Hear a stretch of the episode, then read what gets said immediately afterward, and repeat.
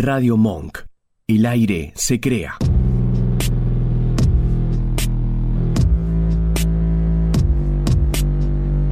En el principio solo era oscuridad.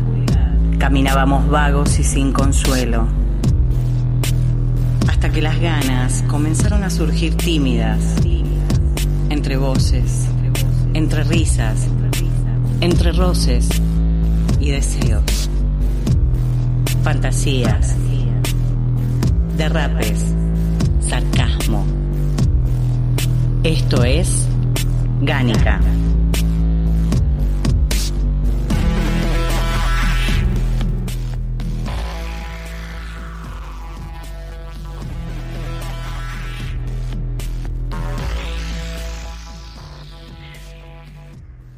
Muy pero muy buenas noches a todos. Nuevamente un domingo de Gánica de cuarentena. De cuarentena digo porque tal vez próximamente podamos volver a la radio y va a ser un golazo de media cancha. Sí, sí, sí. Sí, sí, sí, sí, se está preparando ahí como una cosa, como para tratar de volver con todas las medidas de fuerza, digo, todas las medidas de seguridad de fuerza decía porque íbamos con chaleco después de tantos meses de encierro. Eh, pero contentos de estar haciendo nuevamente un programa y, hoy así como con todo el power. ¿Cómo le va, Gise? Buenas noches, muy descansada, gracias al cielo, un fin de en mi casa que hace rato no tenía, muy leyendo sobre el tema que nos congrega hoy para la noche. ¿Ustedes todos bien? Sí, sí, sí. ¿Cómo le va, Noni? Bien, muy bien, acá estamos. Programa número 60 de esta segunda temporada. ¿Ya es el 60? llevamos 112 en total. Ah, la miércoles. Estamos así como. Un montón. Es un montón, como dice Gise. Es un montón. 112. Bueno, tenemos que pensar contenido, no sé para cuál. ¿Cuándo vamos a empezar a hacer otra joda nueva, Noni? no sabemos. ¿150? ¿Quiere? O la 150. Falta, eso es una bocha, pero bueno, algo. ¿Cómo le va Nacho Gailiano? Olis, muy bien. Olis. ¿Cómo están ustedes? Todo bien. ¿Hubo les veo, foto les veo innecesaria esta semana? ¿Cómo, cómo? ¿Hubo foto innecesaria esta semana? Sí, reciente, muy reciente, sí. hoy. Tengo, tengo que ver, hoy estuve como desloviada todo el día. Ay, haces muy bien. sí, como que la, la lluvia me trajo introspección. Es muy sano desconectarse de las redes sociales. Está bueno, está bueno. Bueno, y le vamos a contar a la gente que lo tenemos a Beltrán eh, ahora acá con nosotros, que va a ser nuestro invitado de este programa 112. Beltrán es según reza su Instagram, gordo, marica, fluide y es la mejor presentación del mundo que puede haber tenido, porque es como que agrupa todo y no tiene que explicar mucho nada, salvo a los oyentes de Gánica que tienen ganas de saber por dónde pasa todo esto de ser fluide, de ser marica, de ser gordo y además activista, porque es como, sos como muchas cosas, Beltrán, ¿cómo te va? Hola, bueno, buenas noches. Un saludo grande a toda la gente que escucha Radio Monk, que es una radio que ya he tenido el placer de visitar con los chicos de Puto Paquitorta en su Total, amigos de la casa. Y bueno, también ahora un placer poder participar de Gánica y hola a toda la gente en la mesa, em, en la mesa virtual. bueno, ¿por dónde pasan todas estas cosas? Para mí, eh, lo que hoy en día se puede leer en la bio de Instagram, que es medio lo que le pasa a toda la gente que se tomó más de un segundo eh, en escribir la bio de Instagram y no copiar y pegar una frase de Arjona, es que es como un embudo, digamos, y el punto final de, de un montón de procesos que justo el otro día que fue el, Día de la Identidad, eh, me di cuenta, ¿no? Que todos posteaban como todo esto, ¿no? El proceso que es llegar a poder enunciarse de una manera y, tan resumida. Pero bueno, no dice todo de mí. No, igual, tu, tu, posteo sobre el Día de la Identidad fue maravilloso. O sea, me pareció genial todo lo que pusiste. Eh, creo que gracias. deberíamos todo. Yo no lo hice, eh, después me, arrepentí, pero fue un día complicado de laburo y dije, qué pena, uno tiene que tomarse el momento para hacer estas cosas. Sobre todo cuando estás tan cerca. claro, o hacerlo afuera de las redes, digo, como que a veces eh, se, se, cristaliza un poco toda la movida política en las redes hoy en día por la cuarentena, pero también hacerlo en casa, tomarse 20 minutos, decir quién soy y cómo es que llego a saber quién soy. Sobre todo, bueno, yo soy nacida en el 73, fue un año antes de todo el despelote, pero un año no, digamos que tres años antes, pero me parece como piola de poder empezar a, decirlo. Eh, una tía mía era, trabajaba con abuelas eh, durante mucho tiempo y, y ver toda la actividad y todo lo que pasaba y cómo eran las entrevistas me parecía algo muy, muy valorable y como hay que tener muchos huevos para bancarse esas entrevistas en donde la gente llega con sus dudas y me parece genial que la gente aporte también con su con su preguntarse, ¿sé o no sé? Sí, sí, sí. Es así. Bueno, a ver, Beltrán, Beltrán no sos de acá de Buenos Aires. ¿De no, dónde, no lo soy. ¿De dónde vinimos? ¿Cómo es que caíste acá? Vengo de las inmensidades del litoral, de la ciudad de Paraná, en Entre Ríos. Eh, ¿Cómo es que caí? Bueno, en Capital caí porque vine a estudiar eh, una carrera de administración y gastronomía y me, gustó y me quedé. Y bueno, obviamente la, polis y la cosmopolis me ayudó a, procesar mucho de esto que viste el otro día en el posteo de la identidad y a, poder también enunciarme y tener menos miedo de enunciarme a mí mismo, por lo menos en mi cabeza, de que soy gay de que de que soy marica y de que eh, eso era parte de mí por mucho tiempo antes de que yo me diera cuenta. Ajá. O sea, ¿vos crees que allá en Entre Ríos no eras tapado, sino que todavía no tenías muy claro qué era lo que pasaba en Paraná o, no, claro, no, te no, a yo recién a los 17 años puedo decir que empecé a sentir algunas cosas, pero no, ni hablar de que eran cosas que estaban muy, muy eh, tapadas para mí mismo inclusive. Eh, y tampoco puedo decir que, bueno, que, hacía cosas para, disimularlo mucho, entonces también el bullying me, caía igual, porque uno puede ser, o sea, uno puede tener eh, una orientación sexual hacia otros varones o lo que sea, pero las maneras y lo, lo marica siempre de alguna forma brota hacia afuera. Claro, yo digo que soy puto, lo dije toda la vida, laburé mucho tiempo en boliches gays, lo cual me, formó más puto todavía. Eh, entonces entiendo, porque a veces tengo una cosa, soy, soy muy marica mala por momentos. soy marica mala, pero está bien. O sea, marica mala, pero buena. O sea, marica mala para los mala Claramente, es, así. Bueno, ¿y cuándo crees que nació todo esto de hacer activismo? O sea, porque es esto de generar, de decir, no es que me chupa todo un huevo, hablando mal y pronto, de que necesito, eh, o sea, esto me jode, necesito, o esto le jode a un montón de gente y necesito que se visibilice. ¿Cuándo fue que empezaste con todo el activismo? No vamos a nombrar las partes, sino vamos a ir de a poco. No, bueno, sí, obvio, pero desde el todo, a la, o sea, la gente que cree en la astrología diría que es porque soy parte de la generación de Saturno en Acuario. Yo creo que en realidad eh, fue un proceso de largo de larga maduración desde muy chico, siempre me pasó de que estaba disconforme con cómo estaban las cosas en la sociedad, en la política, aun cuando todavía no podía entender la estructura política, decía como que mm, la forma en la que funciona el mundo no me gusta. Entonces de chico participé en el activismo ambientalista, de muy chiquito. Después fui presidente del centro de estudiantes de mi colegio secundario y ahí también tuve como un acercamiento muy fuerte a la política más como la conocemos cuando decimos la palabra política. Eh, y después me distancié un poco y cuando vine a Buenos Aires y salí del closet, enseguida identifiqué todas las cosas que estaban mal y todas las cosas que yo no había tenido que pasar por haber tenido ciertos privilegios, una familia un poco más progre, qué sé yo. Entonces, por esas dos razones dije, bueno, me toca a mí eh, poner lo que haya que poner para hacer el mundo un poquitito mejor para los que la están pasando peor que yo. Sí, y bueno, así acá en Buenos Aires quise volver a, o sea, jugar al rugby toda la vida, quise volver a jugar al rugby, me parecía irreconciliable la idea de un pibe que ya había salido del closet y que quería jugar al rugby y que yo no estaba dispuesto a taparme frente a mis compañeros y decir que vivo con un amigo y que el fin de semana fui a un boliche heterosexual o algo así. Entonces, eh, queriendo reconciliar esas dos cosas, identifiqué que el problema estaba en el rugby y no en mí y empecé a activar en un prototipo de equipo de rugby por la diversidad sexual, que después terminó, terminamos conformándolo y llevándolo a la prensa, haciendo muchísimo, muchísimo ruido, y yo después por diferencias personalísimas y políticas me fui porque era insostenible mi situación ahí, y seguí activando, seguí activando, me di cuenta de que mi voz era potente y que podía ayudar a otras personas, entonces empecé por las redes sociales y bueno, terminé hoy en día en la televisión. Es, buenísimo, le contamos a la gente eso, que estás participando de un programa en la televisión abierta que es Altavoz. ¿Salís todos los días o vos tenés participación algunos días? No, es una columna que va eventualmente esporádicamente, o sea, al menos dos veces por semana eh, pero no hay un día fijo. Y todas mis columnas medio que van orientadas a los activismos que me atraviesan, que es un poco el activismo LGBT, la realidad del activismo en la Argentina, en las noticias, eh, el activismo gordo y bueno, las nuevas masculinidades, si se le puede poner ese nombre.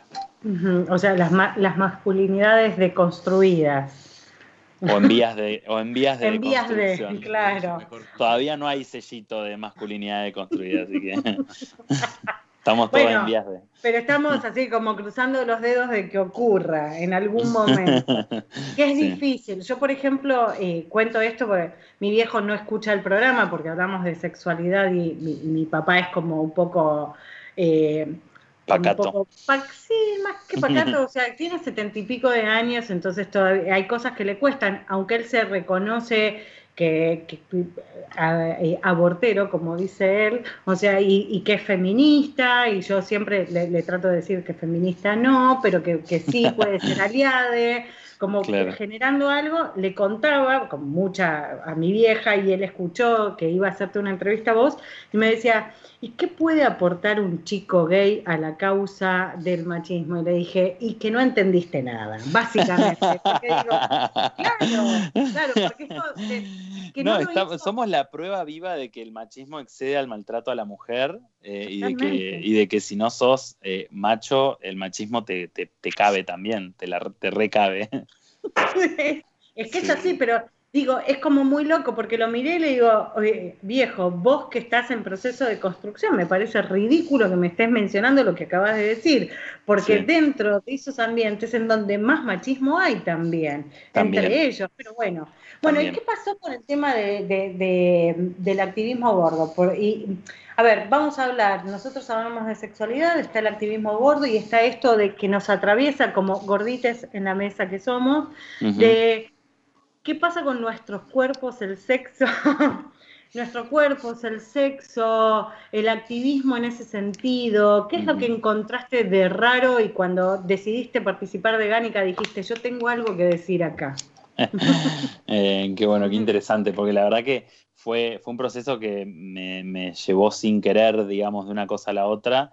Y, es de nuevo este, esta sed por no poder quedarme de brazos cruzados ante ciertas, ciertas injusticias sociales. Yo creo que nadie es eh, el Superman o la Mujer Maravilla del activismo como para poder eh, adherirse a todas las causas, pero eh, había ciertas causas que me parecían que, me, me, tocaba hacer algo y una de ellas fue el activismo gordo cuando empecé a modelar.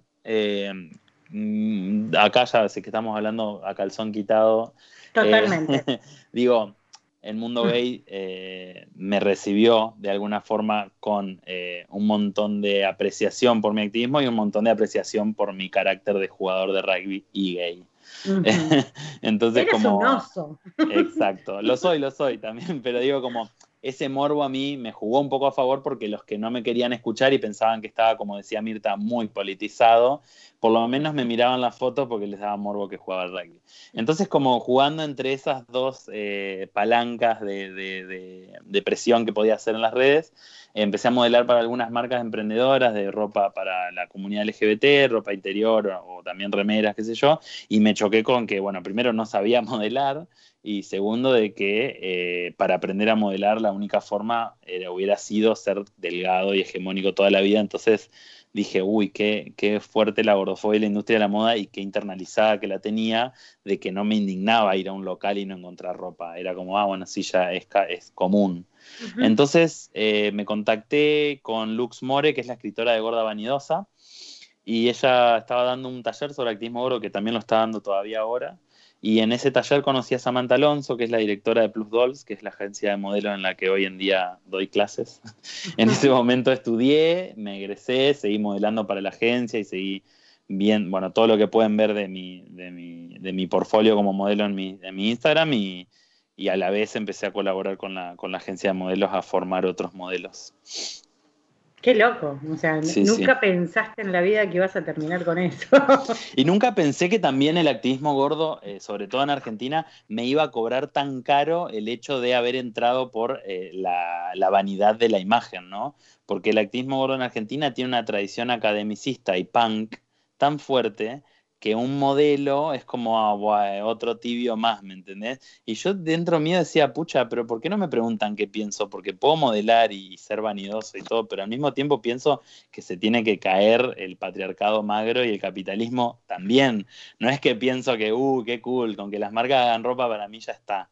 No, eh, obvio que no. Es que ahí no termina. Hay modelos, hay mucha gente dentro del movimiento de Plus Size que le gusta como el body positive y las cosas más tibiezongas y están contentos con que, no sé, con que alguna marca tipo Adidas ponga una gorda en una en una gigantografía de la General Paz y piensan que ya se resolvió la gordofobia. Y yo no, yo no, yo pienso que el problema va, cala muchísimo más profundo. Totalmente, y aparte seguimos esperando el tema este de la ley de detalles que no existe, o sea que se aprobó, qué pasó, ¿Qué seguimos dando vueltas todo esto y las marcas siguen. Creo que hay mucha tibieza, o sea, Adidas me parece que es otra de las marcas tibias que lo hace porque necesita un poco más de mercado, pero no, no es que está comprometido con la causa. No, bueno, todo lo que podemos ver de marcas que muestran modelos gordos, pero que no terminan de tener una, una perspectiva eh, holística anti-gordofobia, digo holística que ataque desde todos los lugares, desde sus medios de producción, desde cómo se muestran, desde sus campañas y todo. Eh, lo que hacen es tokenizar, o sea, este término lo inventaron, los, lo inventaron, lo descubrieron los activistas afrodescendientes cuando, en los, cuando Benetton en los años 80, 90 empezó a poner a una persona afrodescendiente como decir, bueno, diversidad y en realidad sus políticas seguían siendo discriminativas. Eso se llama tokenización. Y es un buen término para aprender y poder darle nombre a esta tibieza que vemos de marcas que ponen una gorda, como es el caso de la marca de Candy Tinelli, Madness Clothing, y que vos después vas con una amiga gorda a cualquier local de Madness Clothing y no encontrás un jean más de 42. no. no. conocía el término. Hola Beltrán, ¿cómo estás? ¿Qué tal? Eh, no conocía el término token, conocía. Te iba a hacer una pregunta que por ese, en ese sentido iba a usar la palabra eh, pasteurizado. Como, Washing. Sí, como lavado, ¿no? Como lavadito. sí, la gente del ambientalismo también descubrió el greenwashing, que es más o menos lo mismo. Claro, Son marcas que, capaz que hacen una campaña de que sus vasos son descartables, pero por otro lado sus plantas de producción eh, dejan una huella de carbono imborrable. Sí, y también hay algo, me parece que las grandes corporaciones, por una cuestión de, eh, de buscar, alguien, algunos dicen de, de lavar culpas. Yo creo que más que lavar culpas, eh, eh, no estoy seguro de que tengan culpas las corporaciones, creo que mm. tiene más que ver con aceptación de la masividad. Y la gente, hay mucha gente que eh, está de acuerdo con muchas de las causas, pero no está dispuesta a ponerle el cuerpo. Entonces hace como pequeñas cositas, gestos que son muy fáciles, pero que les limpian un poco las culpas a las personas, al público, y entonces las compañías buscan seducir a ese público, al que busca con tibieza lavar algunas culpas, ¿no? Y bueno, es la forma en la que las marcas eh, encuentran para ver si de alguna forma pueden acompañar la forma en la que la corrección política se vuelve más común en la opinión pública y al mismo tiempo eh, que estos compromisos sean más simbólicos que trascendentales, como decías vos. Y son todos lavados de imagen, o sea, la imagen de la marca y lo vemos todos los 28 de junio cuando la mitad de las marcas, eh, sobre todo anglosajonas, se pintan de arcoíris por el Día del Orgullo y después uno, viste, escarba un poquitito más arriba, más abajo de la superficie y encuentra de que el 80% de los empleados no son trans, eh, de que no son personas LGBT y que las personas LGBT sienten de que si algún día tienen algún altercado discriminativo dentro de la empresa, la empresa no los va a proteger debidamente. Todo ese tipo de cosas son realmente las políticas con las que se podría medir el verdadero compromiso de una marca o donar más que el 28 de junio y pintarse arcoíris, donar durante todo el año hacia causas eh, como las personas trans, etc. Y Beltrán, cuando vos empezaste a, militar, eh, eh, digamos, en contra del, del, odio gordo, digamos, ¿cuál era el panorama o la situación digamos, corporativa o institucional de la eh, militancia, porque, bueno, yo soy generación, yo nací en el 75, también como que eh, los, todos los apodos de la gente de mi generación tenían que ver con calificaciones a partir de lo físico. O sea, eh, en mi generación era así. Flaco, petizo, gordo, enano, negro. Exactamente. Todo tenía que ver con una categorización física. Em, y yo, de, esos tiempos, a la única persona que recuerdo hacer, em, digamos, una militancia pública era Ana María Yunta, la actriz, no sé si te acordás, no sé si te acuerdas. Es la única persona que yo recuerdo de esa época que mencionara el tema como una problemática social y la planteara. Ni siquiera lo hacía María Marta Serralima. No, no, no. Era la, única que yo recuerdo de esa época, que probablemente hubiera muchísimas más, ¿eh? pero que, que yo recuerdo a nivel masivo era Ana María Yunta. Eh, que ella contaba todo su padecimiento profesional, económico, que siempre los papeles que se les reservaban a ella eran a la de la gorda. exactamente. Y por supuesto nunca era una femme fatal, sexy, no. Siempre era eh, motivo de burla. Bueno, esto es muy interesante lo que señalás porque, por ejemplo, bueno, hay mucho cipallismo, por empezar, dentro de todas las comunidades violentadas siempre hay mucho cipallismo. Hay personas que eh, no las culpo, pero que al mismo tiempo podemos ver de que por dos pesos se venden a formar parte de un selecto grupo de, de VIPs, digamos, y no decir nada sobre cuánto le costó llegar ahí. Y hay otras personas que no. María Elena Walsh era una constante señaladora de lo que le costaba a ella tener una perspectiva feminista. Eh, Favaloro había llegado muy lejos y no paraba de hablar del aborto. Hay muy pocas personas que aún llegando lejos dijeron, bueno, ok, cueste lo que cueste, no me vendo.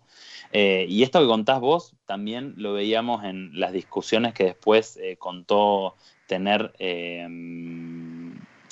Ay, no me acuerdo el nombre de la que hacía de preceptora en R-Way, en Rebelde Way. Eh, ah, sí, tengo la cara, pero no me acuerdo el Mirta nombre. Bons, Mirta Bons. Eh, ella contaba que, ella hacía mucho lobby, digamos, para que las, líneas de ella como preceptora sean de alguna forma de apoyo a esta chica que se la mostraba lidiando con la discriminación y con el peso que era Felicitas, que después se visibilizó como bulímica. Eh, y, y todo esto que decís es muy real, o sea, puede haber muchísimo avance en la sociedad, pero los cuerpos gordos y sobre todo el de las mujeres siempre en la ficción suele ser ubicado en un lugar estereotipado de la amiga de la payasa o el bufón o el chiste, eh, pero no suelen ser ubicados en el lugar de, o si son la protagonista, el eje del argumento de la historia suele ser su peso. Rara vez no se menciona cuando la protagonista es gorda el problema del peso, y no puede ser simplemente una vivencia que como una característica más en su cuerpo, tiene rulos, es rubia. Totalmente. Y, no pasarlo por la enfermedad, además. Y si tenía una historia de amor, y si tenía una historia de amor, era porque era simpática, porque era graciosa, y su partener probablemente también formara parte de eh, alguno de los grupos. Eh, o le gustaban las gordas. Digamos, rara vez se puede enamorar un chico en la ficción de una gorda que venía de una relación con una chica flaca y que le da lo mismo el tamaño corporal. Que eso es lo que, lo que digo a veces cuando se problematiza este tema, ¿no? Y, bueno, eh, el problema también es que en la sociedad, o sea, eh, si pensamos en, eh, no sé si se acuerdan de Amor Líquido de ah, Sigmund Bauman creo que era el nombre. Eh, él habló, como que teorizó cómo la, la, sociedad entera se había reconfigurado alrededor del capitalismo y todo tenía nombre de mercado o se podía analizar en la lógica del mercado. Entonces, de esta misma manera, cuando nosotros salimos de la universidad, decimos que entramos al mercado laboral y somos como objetos y bienes que vienen con un prospecto que sería nuestro CV en una góndola donde nos eligen. Y lo mismo pasa con el mercado de los afectos, o sea, nuestros vínculos se desarrollan adentro de un mercado y nuestros cuerpos tienen un valor mercado, o sea, la plusvalía de la que hablaba Marx hace 500 años. Nuestra plusvalía, en el caso de los hombres, no está tan atañada a la idea de la adherencia a los, a los, a los estándares de belleza. Un hombre que no es considerado bello, pero que tiene dinero, puede llegar a tener cierto éxito en el mercado del deseo. Sin embargo, las mujeres, las feminidades, el 80-90% de su plusvalía está determinada por la adherencia a, los estándares de belleza. O sea, en el Tinder de la vida, ser gorda nunca garpa. Y en los medios masivos de televisión tampoco, porque vemos hombres desalineados, vemos hombres descuidados, mal afeitados, que son gordos o se podrían leer como feos, con grandes puestos periodísticos de lugares de posición de, poder y, conduciendo problemas, pero no vemos mujeres mal peinadas, mal maquilladas y gordas en esos mismos lugares. No tenemos eh, arquetipos de la nata mujer, arquetipos de eh, mujer, no tenemos arquetipos de, bueno, no sé, se me ocurre algún otro gordo eh, eh, que con ese estereotipo, mujeres. entonces tampoco, digamos. porque por ejemplo, con quererla o no quererla es otro cantar, con... ay, ¿por qué? Lilita. A Lilita la mataron siempre. O sea, más allá de que te guste políticamente su línea o no. O sea, la trataron de gorda toda la vida. Y a, y a la nata no. Bueno, pero es algo Le pueden criticar lo político, pero no lo gordo. Es, Algo, exacto, es algo que vemos inclusive, aparte de algo que me pasó últimamente a mí, que eh, como que yo estoy muy contento con la, actualidad del peronismo, pero no puedo salir a, decir que soy una persona de toda la vida peronista y 100% peronista, pero por muchos momentos a mí me agarra un poco de indignación, porque el peronismo a veces se, se, adhiere o, se apropia de alguna forma hoy en día, ¿no? Del feminismo, porque obviamente es el movimiento político que más lo acompaña. Sin embargo, yo no veo a varones o mujeres dentro de los círculos de construcción del peronismo, estamos hablando de las juventudes peronistas, que por más deconstruido que esté, lo insulten a la nata o a Lilita y no usen de trampolín la palabra gordo o gorda para insultarlo. Entonces, inclusive en los espacios donde se podría decir que hay más de construcción, la agorofobia está a la orden del día. Yo he escuchado a mujeres feministas que participan del movimiento de mujeres y organizan el, encuentro plurinacional insultar a compañeras con el, calificativo peyorativo de gorda. Entonces, la verdad que la agorofobia es como el gran hermano, viste, como Macaulay Colkin en eh, en mi pobre angelito, se olvidaron en el aeropuerto de, la, lucha contra la gordofobia en el paquete de activismos que está circulando hoy en día en la sociedad, porque ya no decimos quilombo porque es, racista, porque ya no decimos negro porque es racista y todo ese tipo de cosas, pero del activismo gordo lo dejamos para, para el postre, digamos. Sí, totalmente. O sea, mucho hablar de machismo, mucho hablar de feminismo, pero de gordofobia seguimos haciendo. Y nadie quiere poner, nadie quiere poner lo que hay que poner porque hay que enfrentarse a grandes establishments. Hay que, hay que admitir que Cormillot curró más de 10 años con un reality que nos llenó la cabeza de mierda y que hay que enfrentarse al establishment médico y dejar de pensar de que la palabra de un médico es palabra santa. Total. No, y aparte, que si tenés análisis, un chico dentro, André, un oyente del programa, estaba posteando ahora en, el chat y decía, él con 120 kilos jugaba al rugby, ahora pesó 80, por decisión personal bajó de peso, pero con 120 kilos era un tipo sano y era deportista y estaba todo bien. Entonces, ¿qué onda? O sea, ¿a qué podemos llamar? O sea, el gordo no, no deja de ser sano o sea, no es una patología, también nos tenemos que olvidar, como hablamos dentro de las sexualidades, que hay cosas que no son patologías, ser gordo no es una patología tampoco. Bueno, mira, te doy acá el decálogo de tres, te doy un, un, decálogo, te doy un triunvirato de tres tips para afrontar la gordofobia que, se, que está instalada, instalada en la idea médica. Primero, la, la gordura no es una enfermedad, eso es un mito, la obesidad tampoco lo es, la Unión Europea de la Salud y la Unión, eh, la Unión Mundial de la Salud, la Organización Mundial de la Salud, no declararon a la obesidad como una enfermedad en sí misma, sigue siendo un factor de riesgo, que eso también se puede discutir, porque factor de riesgo también es salir en una ciudad con smog. Eh, pero eh, la gente sigue repitiendo esto como loros porque lo han, esta falacia la han instalado personas que mienten en los medios, como Mónica Katz o, o el doctor Cormillot, y Después, el índice de masa corporal, que es algo que se, utiliza muchísimo para, para patologizar nuestros cuerpos, es un índice estadístico que lo inventó un sociólogo belga en el mil año 1880 y él mismo dijo antes de morir que él no quería que eso sea usado con fines médicos clínicos. o sea, lo usó para clasificar la población en pos de cuánta gente está en posición de laburar en una fábrica, no para decir está sano o no está, no sano.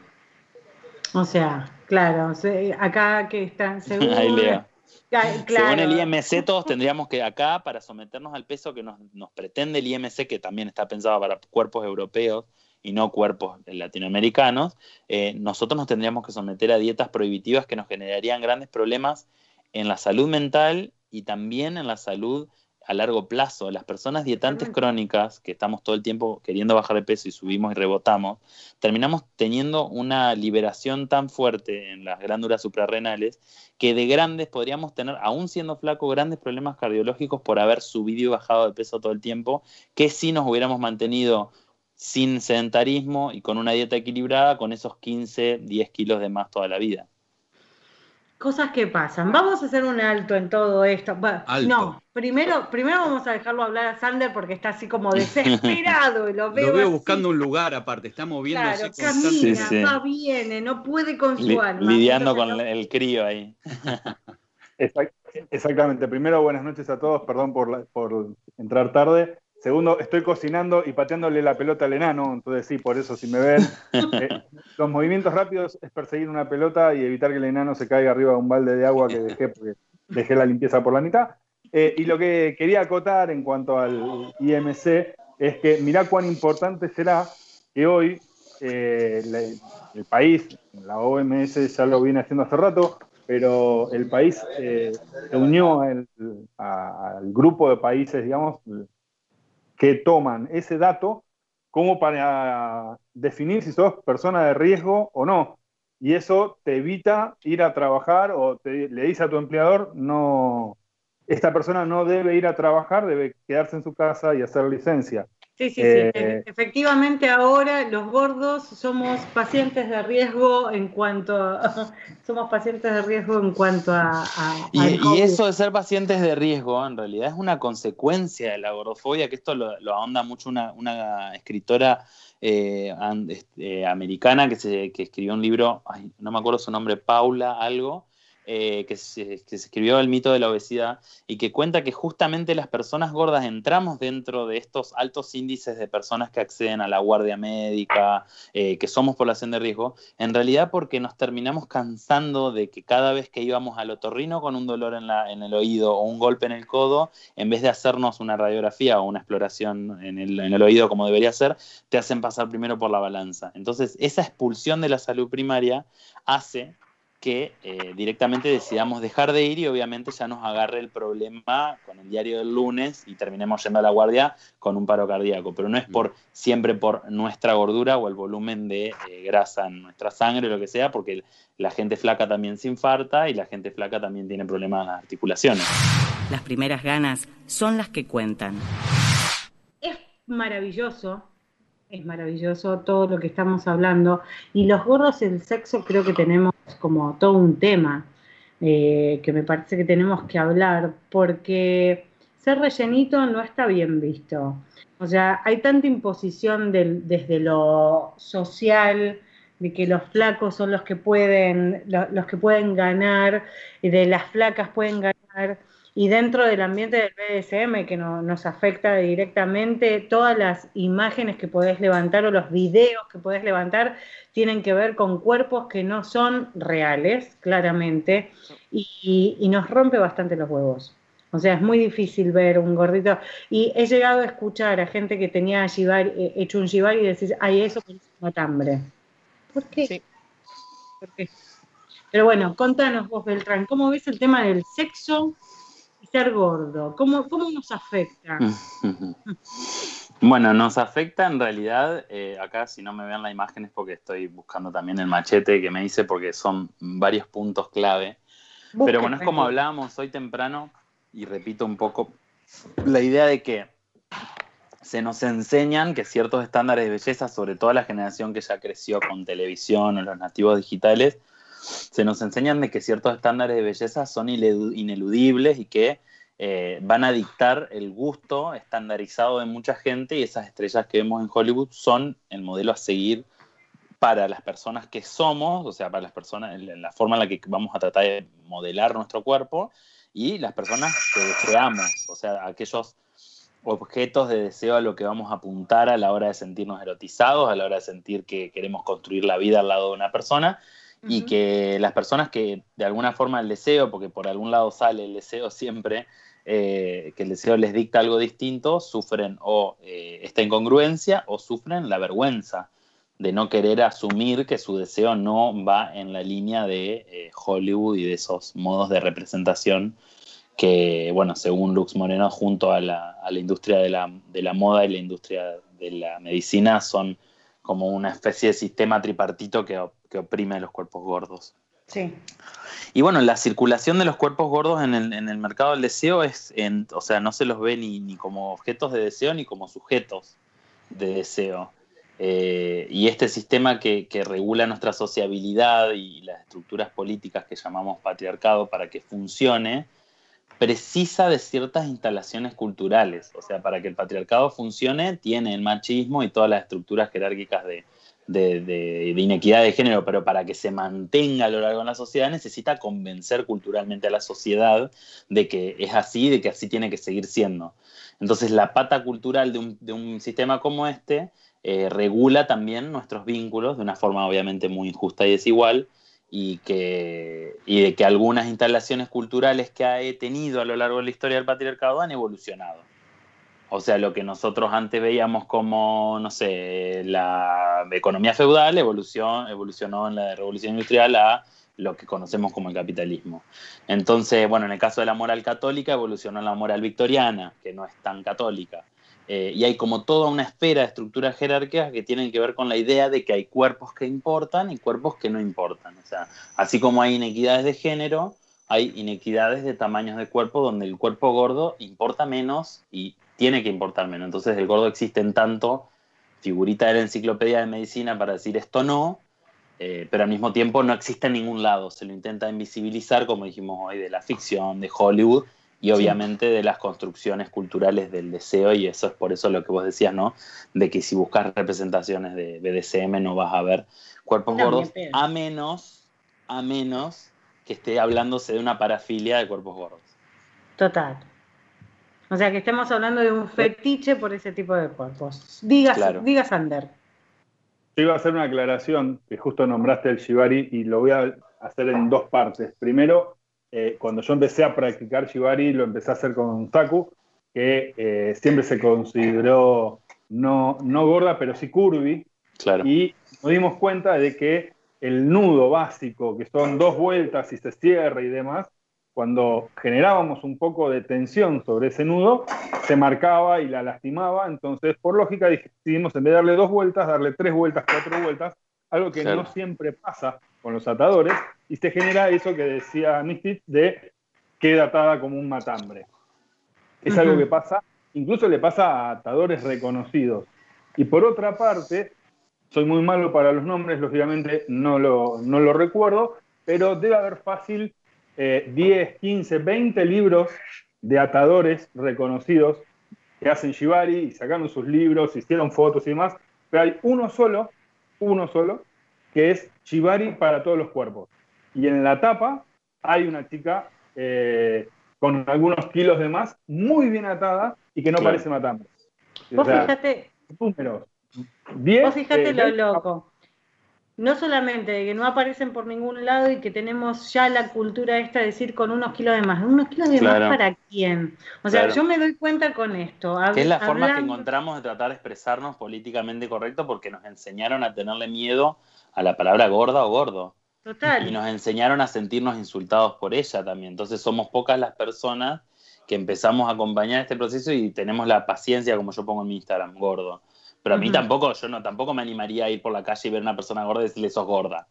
Porque yo, para mí no es una injuria, pero no quiero lastimar la, la Totalmente, porque es una injuria, porque se dictaminó como injuria para, para el mundo, entonces no lo podemos decir. Por eso, para no minimizar, pero para otra forma de llamar a los cuerpos gordos, pero que pueden ser sexys y que los encuentren, encontramos el curvy o el rellenito, claro. los, los, varones, por ejemplo, se dicen morrudo.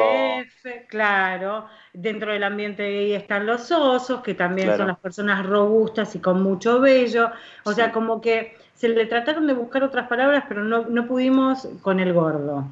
o sea, como no se puede con el puta, no se puede con el gordo. son como dos malas palabras terribles. sí, sí, sí. Más allá de las eh, definiciones terminológicas, fíjate cómo igual existe para el hombre eh, vinculaciones de, gordura o, o de, cuerpos no hegemónicos que no son negativos, incluso hasta que son positivos, pero sin embargo eso no existe en el caso de la mujer. O sea, el caso del equivalente femenino de la pancita sexy en el hombre no existe. o sea, en el caso de la masculinidad... Solo existe en tanto a los tipos que dicen, y esto te lo digo por mis compañeras que son modelos XL y se exponen mucho bueno, Sander conoce, por ejemplo, a Lara del Mal, que es una modelo XL eh, pin-up que, se, que se muestra mucho, eh, que reciben estos mensajes eh, por mensaje privado, donde el, hola siempre va acompañado de oh, me gustan las chicas como vos. Ajá. Donde ahí pasás a ser como especie, parte como una especie de catálogo enciclopédico de los cuerpos. Sí. Solo ahí es como, bueno, el equivalente de la pancita sexy, pero bueno, lo que yo siempre digo del, fetiche, que esto es una de las primeras cosas que siempre problematizo, es que lo complicado de la persona que le gustan las chicas como vos, así, o que le gustan los osos, en el caso de los cazadores, uno de los problemas que, voy a deslizar hoy es que si esta persona tomara la decisión, como nos contó acá eh, Romy, de, de, un momento dejar de. Ah, no, no sé quién fue que contó que tenía un amigo que dejó de, que bajó de peso. Sí, lo eh, conté un chico del chat. Ah, bueno, que, que, si cualquiera de nosotros pudiera hacerlo, porque si toda la vida te dicen que tenés que ser flaco y algún día decís, bueno, ya está, me cansé, accedo, yo no te puedo culpar lo que le pasó a Adele, ¿no? Que todo el mundo pasó a decirle, ah, bueno, tan gorda era y ahora quiere ser flaca. Bueno, que haga lo que quiera cada uno con su cuerpo. Si yo quisiera bajar de peso, toda esta gente que yo digo, ah, bueno, me siento querido por el mundo porque hay gente que le gustan los chicos como yo. Mm. Si yo formara pareja con uno de estos chicos y bajo de peso, dejaría de ser atractivo para él. Eso es lo más problemático del fetiche gordo. Bueno, viste que también existe, Beltrán, eh, una cierta acusación para aquel que baja mucho de peso y que se le cambia, que, que ponele, supuestamente se convierte en alguien malhumorado, como el gordo, la gorda mala de la asada. es increíble que exista ese concepto. Sí, sí, sí. bueno, pero es, como lo que hablábamos hoy de los que los cipayos, la persona gorda que baja de peso y de repente empieza a recibir este aluvión. Le pasa mucho a Lux Moreno, la escritora de Gorda Vanidosa, que por unos problemas gástricos se tuvo que operar el estómago y hoy en día es flaca y es una activista gorda muy reconocida y hace muy visible en sus, en sus redes, si quieren sigan arroba reina miel, eh, hace muy visible en sus redes el aluvión de elogios y de valoraciones positivas que le dan por su cuerpo flaco ahora. Y dice, claro, no, no wonder, digamos, no, no, es, no es tan misterioso porque la gente que baja de peso de repente se vuelve un ser eh, engreído y amargo. Porque de repente recibe todo este amor del mundo y odia eso que era antes. Entonces, cuando ve a un gordo, en realidad no está viendo a otra, una otredad, está viendo su pasado. Entiendo perfectamente, sí. Que es terrible. O sea, yo eh, me reconozco rellenita desde que chiquita y he tenido momentos en donde he bajado de peso y he estado bien con, o sea, no me he sentido de ninguna manera y he bajado de peso porque pintó un cambio de alimentación y después he rebotado por problemas de salud y todo. Y hoy por hoy, o sea, llevo ya unos cuantos años conviviendo con unos, unos, unos kilos que, se, se, quedaron con tu peso actual. Con tu peso actual. Peso actual. Unos, que, unos que, kilos que vinieron para quedarse. Y decidí de que, a ver, por una cuestión de salud lo que tenga que hacer lo voy a hacer, pero soy como soy, estoy sana en este momento y no me voy a matar con cosas que me vuelvan loca. Y me di cuenta también, por muy loco que parezca, es que empecé a, o sea, esto, esta pelotudez que dice mucha gente de, bueno, lo que pasa es que vos lo que tenés es actitud. Dejemos de romper los huevos. O sea, si le gustas al otro, Claro, qué, valiente que sos por mostrarte gorda en las redes y a una flaca no se lo dicen, digo.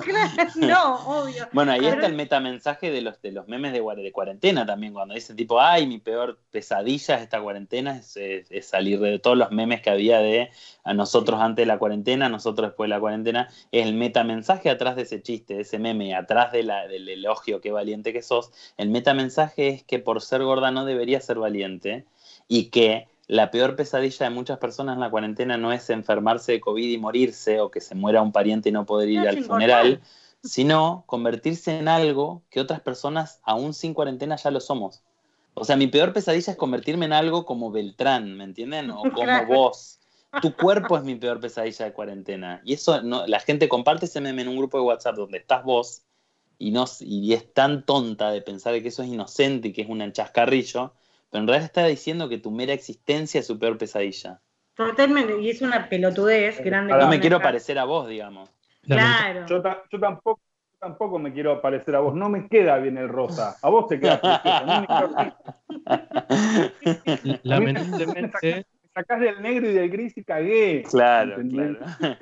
bueno, pero eso es lo importante de politizar todo, ¿no? De politizar nuestros vínculos y nuestras discriminaciones, porque las personas, por ejemplo, la homofobia internalizada o la gordofobia internalizada es justamente esto de sentir de que odiamos nuestro cuerpo, odiamos nuestra grasa, odiamos nuestra homosexualidad y no nos concentramos en realidad en odiar los sistemas que oprimen nuestra grasa y los sistemas que oprimen nuestro cuerpo y los sistemas que oprimen nuestra homosexualidad, que es realidad lo que nos quieren convencer, ¿no? Que, que Cormillot con este odio, y digo Cormillot porque para mí es como el mejor arquetipo del mal, hay millones de personas detrás de la industria de la dieta, ¿no? Pero digo, eh, este tipo de personas que curran con este odio hacia nuestros cuerpos ganan mucha plata tratando de no, de no, de, que nosotros no, no corramos ese velo y nos demos cuenta que en realidad lo que, donde deberíamos dirigir nuestro odio, quizás nuestro rechazo político para ser un poco más correcto, es en realidad a los sistemas que oprimen nuestro cuerpo y a aquellos estamentos culturales que nos convencieron de que ser puto o ser gordo o ser eh, obeso o, o, de esto de los kilos de más o lo que sea está mal. Terminamos odiando la imagen que vemos en el espejo. Mm. Total, total, y es lo que no está bueno. Pero bueno, cuando uno... Quería acotar algo que... Eh, bueno, lo hablamos ya con el tema de las marcas. Eh, creo que hablando de los cuerpos post pandemia, hay una, gran falla de la marca Victoria's Secret que por querer comparar. La, la marca entera es una falla, pero sí. y, que intenta justamente mostrar esto de, lo sexy y de lo hegemónico y qué sé yo. Se metió con una, una modelo tratando de que sea plus size y en realidad es una chica bastante hegemónica.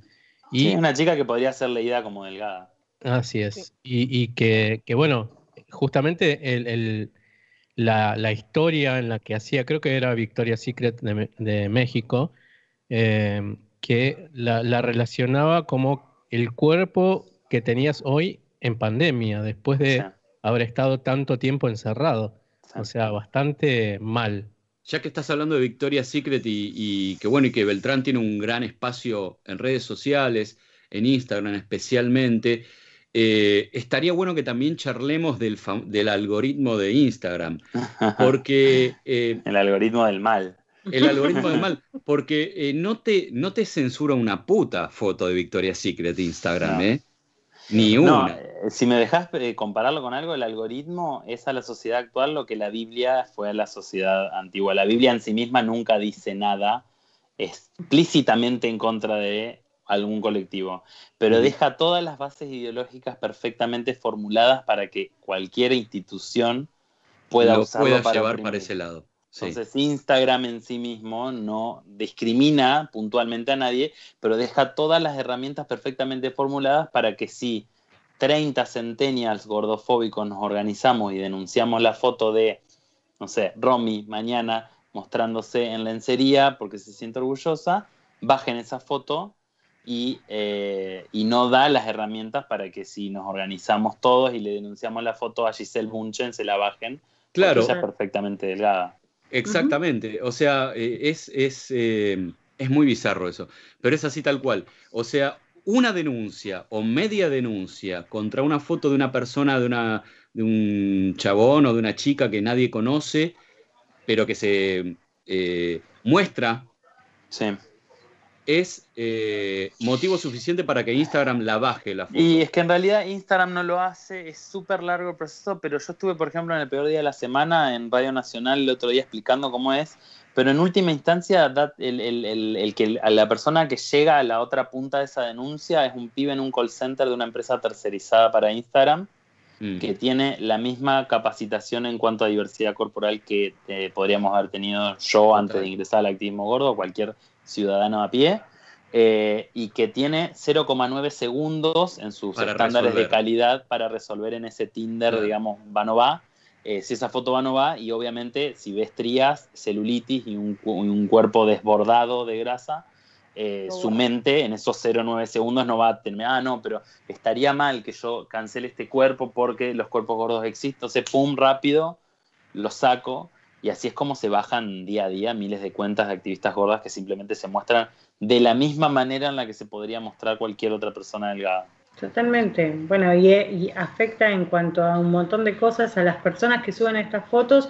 Yo sigo varias cuentas, varias chicas que están en plus size que me parecen divinas en todo lo que hacen y, se viven quejando de esto y decís, por tres pelotudos, hablemos las cosas como son, por tres pelotudos que no les gustó tu foto, eh, se, da de baja y me parece ridículo. Y con el sexo me pasa lo mismo, eh, digo, como para volver un poco a esto. Eh, a un tipo no le gusto porque tengo un par de rollitos y es eh, soy cancelación absoluta. Y por ahí puedo tener una cabeza maravillosa, ser una tipa súper divertida y los kilos no hacen a, lo que a la persona que soy, pero nada, la industria o no también de una manera... digo, o no, digo como por qué las placas tienen eh, el monopolio por sobre el derecho de ser una, una persona malarriada las personas gordas no tendríamos que compensar nuestra gordoridad, nuestra gordura con nada. Eh, claro, con tendríamos que, claro, ser simpáticas o lo que sea. Pero eh, bueno, esto que me decís vos es, una, es una gran cosa que yo últimamente estoy sentando a ver cómo lo craneo para, para poder volcarlo políticamente, porque en la era de la segunda revolución sexual que estamos viviendo en este momento, ¿quién se anima a pararse a decir pero no está todo bien por el simplemente el hecho de que te cabe sexualmente. Porque estamos validando todos los fetiches y estamos validando la idea de que todas las personas pueden tener parafilias, pero hay que también sentarnos y pensar, y esto es algo que mucha gente se aterra cuando lo digo, y es aquello que uno piensa que es inocentemente simplemente mi preferencia sexual, también está colonizado por esa pata cultural del patriarcado también tenemos colonizadas las preferencias sexuales, inclusive aquellas personas que no tienen preferencias sexuales convencionales. Aquellas personas que les gustan las personas gordas tienen que también pasar por el proceso de entender de que eso que simplemente una preferencia puede estar invadido y colonizado por estructuras patriarcales y ni hablar las personas que les gustan las personas delgadas. Es como, anímate a enamorarte de una gorda pasá por el proceso del experimento mental nada más. No te digo que vayas y entables un vínculo. Pensá qué pasaría si, y ahí te vas a dar cuenta de qué, cuán ajeno es lo que vos en realidad identificás como tu deseo subjetivo. Total, total. Es, tan interesante todo esto. Vamos a hacer un corte y a la vuelta, sí, sí, ahí, ahí Noni está pidiendo. Claro, que, re, que respire el pibe, falta que me ponga. Que, que respirar el pibe que tome un vaso de agua, te lo pido por favor. Pero está tan interesante esto. No, es que en serio, creo que nosotros tenemos este formato de bloques eternos, no, nos cagamos. Les agradezco igual, porque yo estoy harto de la tele que son 10 minutos y listo, y chao, de todo rápido ya. palos. Gánica, se jacta de ser un programa de radio que no es un programa de radio, así nomás porque me cago en las estructuras eh, por sobre todas las cosas. No dejes para mañana las ganas que podés disfrutar hoy. Ay, ay, ay, ay, ay. esas cosas, esas cosas que pasan. Necesitábamos poner música. Yo dije, ¿qué música pongo para un programa que hago con Beltrán? Tiene que ser quilombo y de voguing, porque aparte te encanta el voguing. Sí, sí, me gusta, me gusta. Encontré todo lo que necesitaba para expresarme bailando. Totalmente. Bueno, repito, eh, lo voy a mencionar, pero no sé si lo dije al aire, sí cuando empezamos a hablar con él antes del programa. Yo vengo varias marchas ya siguiendo, no sé en qué carroza estás, olvídate, esa parte no la registro, soy no una formo chica parte de ninguna fijo, así que me habrás visto en varios lugares. Claro, pero la forma que tenés de moverte, Beltrán, y lo que y, los trajes que usás, y, y esto de, decir eh, este soy yo, eh, me, parece increíble. Y es como que sigo a veces eh, esa carroza porque me parece genial. Creo que el último año estaban todos con los colores de la bandera de la El anteúltimo año estuve, sí, en la carroza de Impulse. Y el año pasado no, no me convocaron, pero me convocó la gente de Anfibia para hacer cobertura en redes sociales y fui también en rosado, así. así sí, sí, sí, sí, sí. Bueno, la anterior estabas de azul seguro, eso me acuerdo, el traje era magnífico. Y, esta cosa de, expresarse pese a, eh, especial, todo lo que diga el Pese lo mundo que me pese. parece. pe- Pese lo, totalmente ahí, pese lo que pese, me parece genial.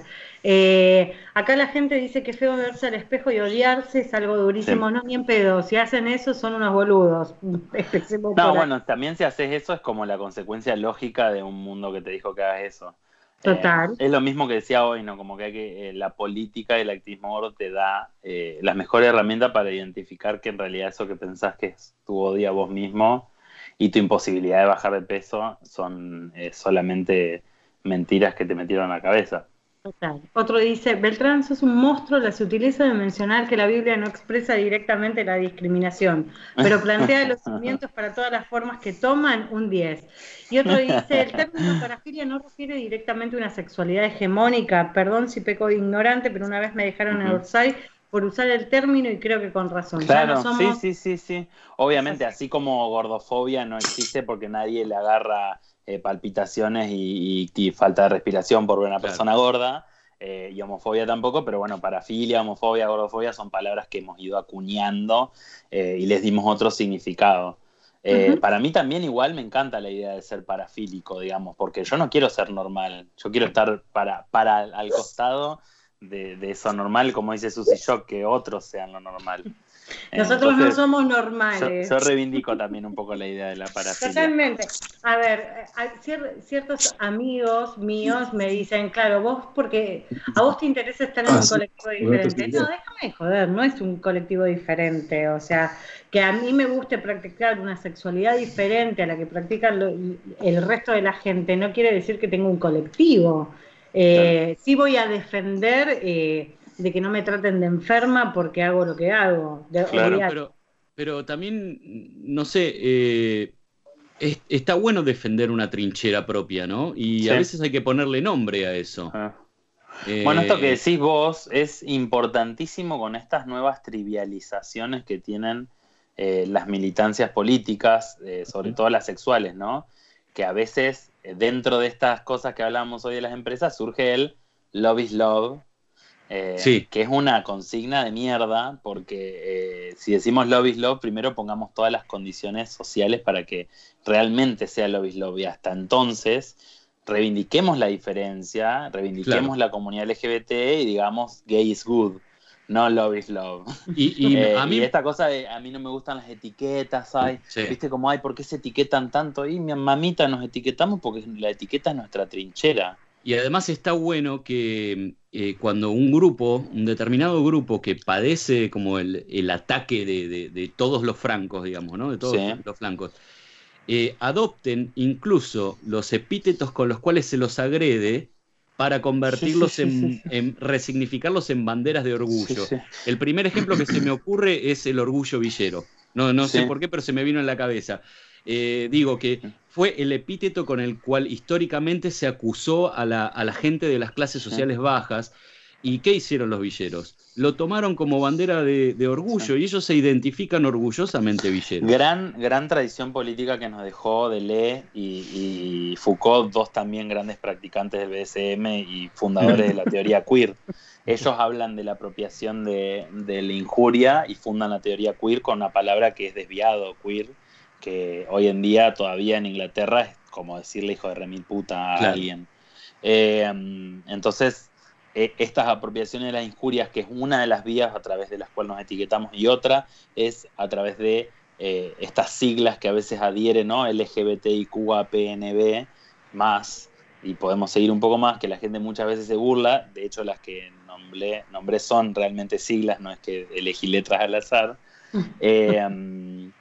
Eh, la gente se burla de esta idea de la incorporación de, siglas a la, a la sigla de la comunidad de, las de las disidencias sexuales, eh, porque justamente piensa de que en realidad tendríamos que apuntar a la, a la ausencia de etiquetas. Pero yo realmente hoy en día no puedo gozar de la ausencia de etiquetas y necesito decir que soy marica y necesito juntarme con mis amigas marica para tener una misma bandera y una misma consigna política Total. que no es la misma de una chica travesti, que no es lo mismo de una mujer transexual, que no es lo mismo de una persona pansexual o de una persona no binaria. Es así. Bueno, y contanos, tenías un texto ahí, algo que Ah. nos va a romper la cabeza. Bueno, no, no, es, un texto, pero, pero o sea, no, medio que era como un machete de cosas que me había notado, pero una cosa que, me, que es parte de lo que tiré en el, en el bloque anterior al final, que me ha llamado muchísimo la atención de esto de la colonización del deseo que, que nos han eh, impuesto y que no siempre nos animamos a identificar, porque justamente ya que estamos hablando de trincheras, el deseo personal pareciera esta última trinchera de la subjetividad que no nos animamos a admitir de que también la han colonizado es como que era la caja fuerte en esa mansión en la que si te entran a robar te pueden sacar todo, pero pensabas que eso era inviolable. Entonces decirle a una persona no mi ciela, ahí también tenés patriarcado, eh, le genera muchísimo terror a la gente, porque es pensar de que nada de nuestro ser está libre de haber sido amoldado a este, a este sistema tan opresor como el patriarcado. Y lamentablemente no. Lamentablemente el deseo también lo tenemos colonizado y lo tenemos colonizado de formas muy enfermizas, que no es lo mismo que formas muy enfermas. Digo, hay muchas personas que tienen prácticas inconscientes que son súper tóxicas, como le gusta decir a esta Matea, y que ni siquiera pueden identificar que las tienen. Y esto voy a dar un ejemplo de muchos chicos osos que se me acercan a comentarme que en redes sociales que ellos han tenido vínculos con chicos cazadores, digamos que serían personas que no se leen como osas y que les gustan los chicos que son así, y que después de terminar la relación se dieron cuenta después de mucho tiempo de que, a ver, si nosotros pensáramos, ¿qué autoestima, así pensando rápidamente, cómo tendría la autoestima una persona gorda por defecto? Malo, poco sano, no se quiere. Eh, en tanto así, es una persona más fácil de, eh, de manipular con decir, che, yo te quiero. Muchos chicos que son osos se han sentido eh, presos de relaciones súper tóxicas y manipuladas por chicos que son cazadores que en realidad se dieron cuenta de que cuando dejaron de ser ese chico gordo con bajo autoestima empezaron a empoderarse, a la otra persona no le gustó tanto. Entonces en realidad lo que buscaban no era ni una persona gorda ni siquiera, sino una persona suficientemente, con, claro, con la autoestima lo suficientemente vulnerable como para poder manipularlo. Entonces digo, a veces eso es también lo problemático de pensar de que nuestro deseo es 100% subjetivo y que está eh, purificado de todo tipo de, eh, invasión eh, patriarcal. Eh, las estructuras patriarcales entran también en esas relaciones y, la gente que le gustan las personas gordas cuando se acerca a mí por mi militancia, mi activismo o porque les parece atractivo mi cuerpo, me, eh, hablan desde una especie de, podio en el que pareciera que están exentos de todo tipo de gordofobia. Nadie está exento de todo tipo de gordofobia. Yo sigo teniendo expresiones para conmigo mismo que por, no, por suerte no salen de acá a la boca, eh, o quizás salen de acá a la boca, pero en un ámbito privado digo, che, por favor, eh, se me escapó, no lo, o sea, no, no, me saquen en ninguna tapa de ningún portal porque me equivoqué.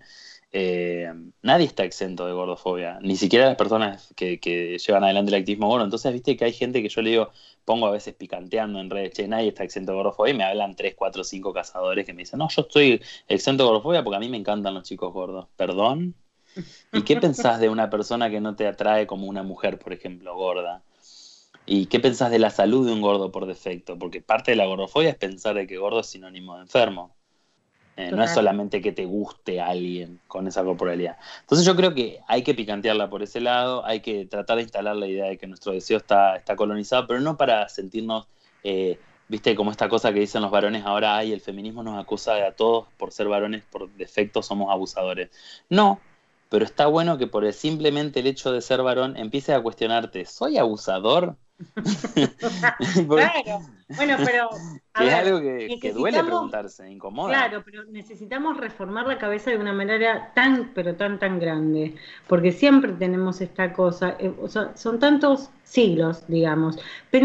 Yo siempre jorobaba eh, hasta hace unos años atrás con que mi cuerpo era renacentista, o sea que había nacido en barroco.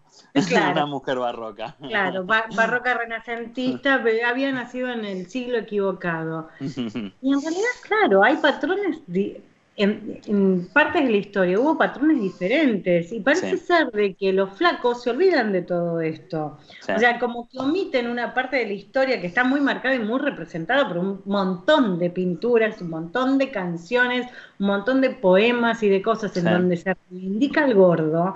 Eh, y es como que anulan esa parte, eh, eh, esa parte de la historia como, no, todo, tiene que ser flaco.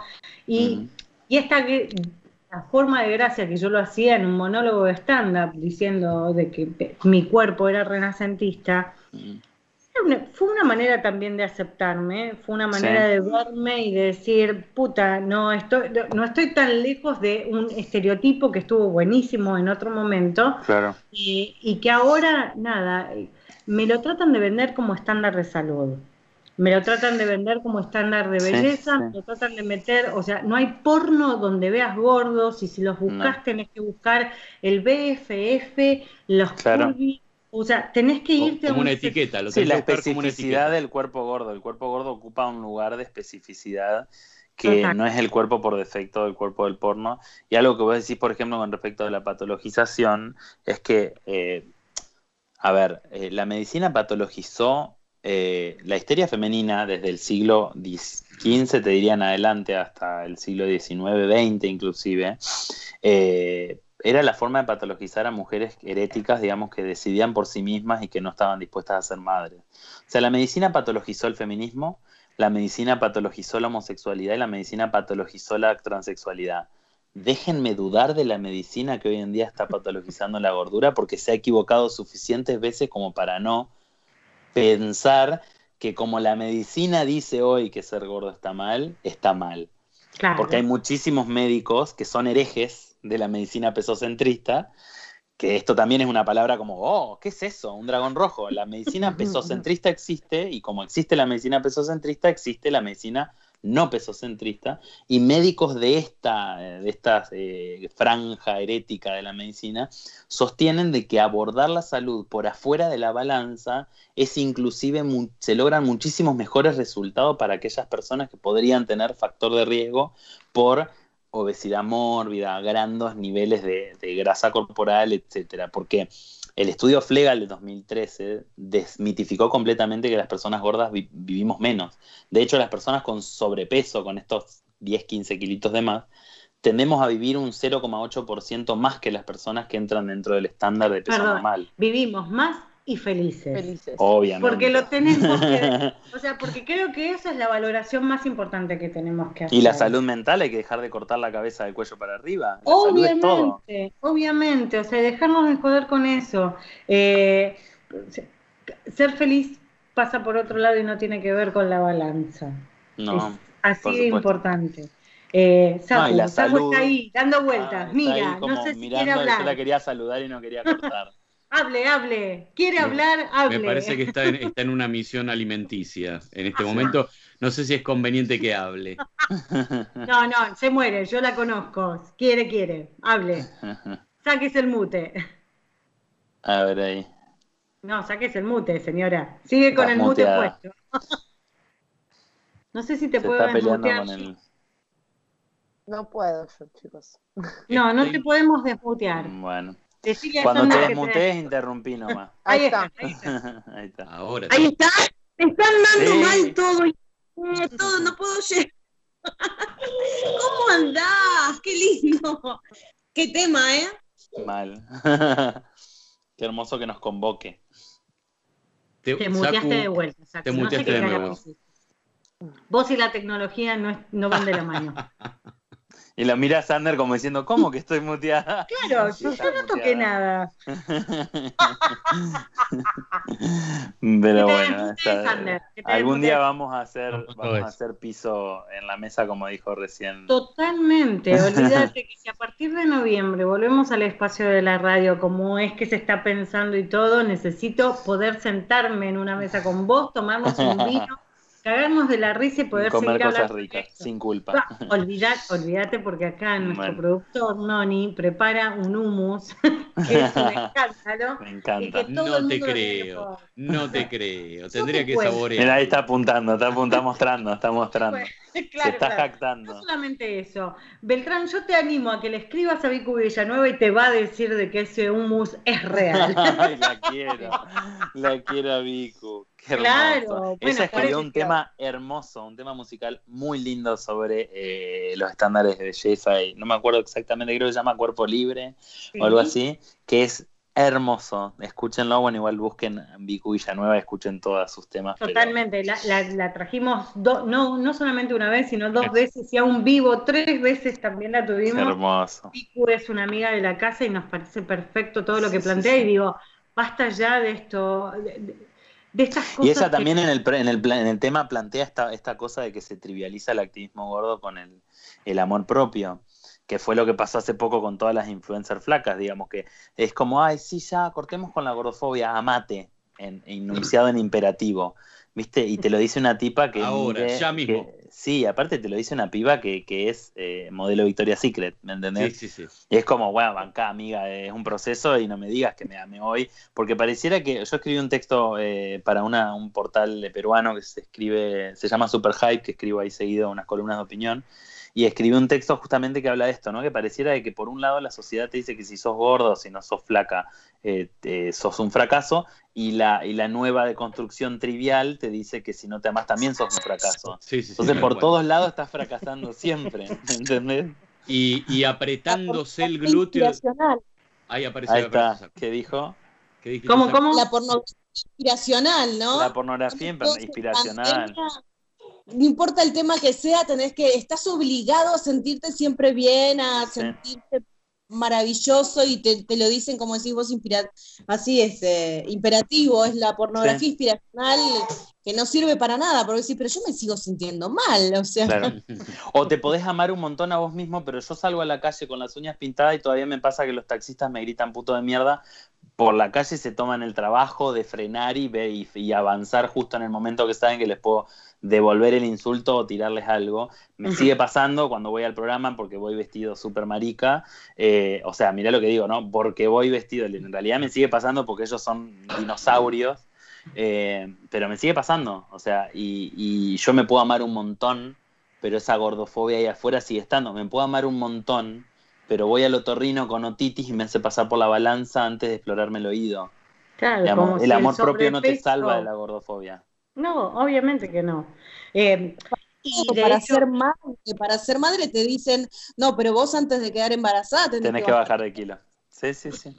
No vas a poder, viste, ya te lo meten, no vas a poder así, ¿eh? te vas a morir. Sami Alonso el otro día hizo un posteo porque ella es madre y fue madre siendo gorda y hizo un posteo hermoso sobre su experiencia en cuanto a afrontar estos discursos y cuando estaba embarazada y tenía todos los síntomas de estar embarazada, no, te vamos a mandar un endocrinólogo porque esto no puede ser, no podés estar embarazada, debes tener algún desorden hormonal. Y estaba embarazada. Claro, bueno, pero ves, esas son boludeces. Ayudó mucho para, para ayudarme a transitar eh, el proceso de aceptarme para quedar embarazada. Así que yo la, en eso la, la quiero un montón porque me ayuda un montón. Bueno, pero digo, y los desastres que puede hacer un médico pensando de que te puede salvar la vida con otras cosas. Yo, por ejemplo, rellenita, siempre, sin ningún tipo de conflicto con el cuerpo que tenía, hice un tratamiento porque una endocrinóloga se le cantó decidir que yo tomara una medicación que me alterara todo mi ritmo, que, fue compulsivo en un montón de, de, cosas, no, no fue solamente con la comida y decir, ella quería que yo tuviera la capacidad de ser madre. Nunca me preguntó si yo quería. Y lo mismo pasa con, alguien me preguntó si yo estoy feliz con el cuerpo que tengo y no necesito adelgazar. Eh, ¿Alguien cree que yo tengo algún factor de riesgo si los análisis me dan, me dan bien, pero tengo 15, 20 kilos de más? Y también tenemos que tener el derecho a que nuestra salud no sea opinión, tema de opinión pública, porque yo no voy preguntándole que cómo está de salud a una persona delgada por la calle. Total. Nuestra salud es una conversación por un derecho, eh, por el mismo derecho de la salud, de los derechos humanos. Eh, dentro de nuestro derecho de la salud está la privacidad, a que la salud sea un tema de conversación entre nosotros y nuestro médico de cabecera y nada más. Yo no tengo que ir ir dando el certificado de salud por la calle, ir con mis análisis de sangre, miren, mi perfil lipídico está perfecto, no tengo los triglicéridos altos, mi ergometría de, de esfuerzo me da perfectos valores cardiológicos, no tengo cardiopatía, mi densitometría ósea me da bien, mis articulaciones también, aunque soy gordo. No tengo que ir con estos tres valores que son muchos mejores indicadores de salud que el índice de masa corporal, ya que estamos, por la calle para decir soy gordo, pero estoy sano. ¿No te encanta la gente que te, que te, te da toda esa mm, explicación de cómo tenés que cuidar tu salud y come como el orto? Vive como o en redes sociales o en redes sociales que critican mi exposición o la de compañeras como la gorda insurrecta cuando le posteó la foto a Nati J, diciendo, bueno, pero que piensen en la salud. Ah, ¿vos qué sos? ¿Enfermero, nutricionista, médico? No, soy cajero de banco. Ah, mirá qué bueno que una persona así esté opinando de la salud de la... Y aparte, no le preguntes qué come o cómo se alimenta, porque es muy probable que coma como el orto. Sí, sí, yo por eso siempre, ahora cuando me mandan algún DM, que ya no me hacen porque saben cómo respondo, porque soy bien escorpiano, pero cuando me mandaban un DM, yo le digo, escúchame, ¿querés que hablemos de mi salud? Necesito que me mandes un scan de tu perfil lipídico en sangre, una densitometría ósea y una ergometría de esfuerzo, y después las comparamos y vemos quién está bien de salud. Chapo, me encanta que tengas esas respuestas, es como, déjame de romper los huevos. Claro. claro, es así, debería de ser. Acá dicen, las etiquetas tengo un amigo que es muy flaquito y es gay y le, ah, vos sos idoso, seguro tenés SIDA, porque Tremendo. Y no HIV siquiera. es, el conocimiento total. No tengas una mancha en la piel, por Dios te lo pido, porque es un sarcoma de saco. Sí, sí, sí, sí, sí. Claro, es como que están a la que, del día. Esa gente que te diagnostica mirándote el cutis. Claro. Bueno, los estereotipos, bueno, el estereotipo de gordo con baja autoestima el, blanco de toda persona que quiere una, relación manipulable. El, bueno, yo odio particularmente, y lo vamos a decir, porque ya que existen los gordofóbicos, yo, yo tengo un mambo con el vegano que te dice que te va a cambiar la vida.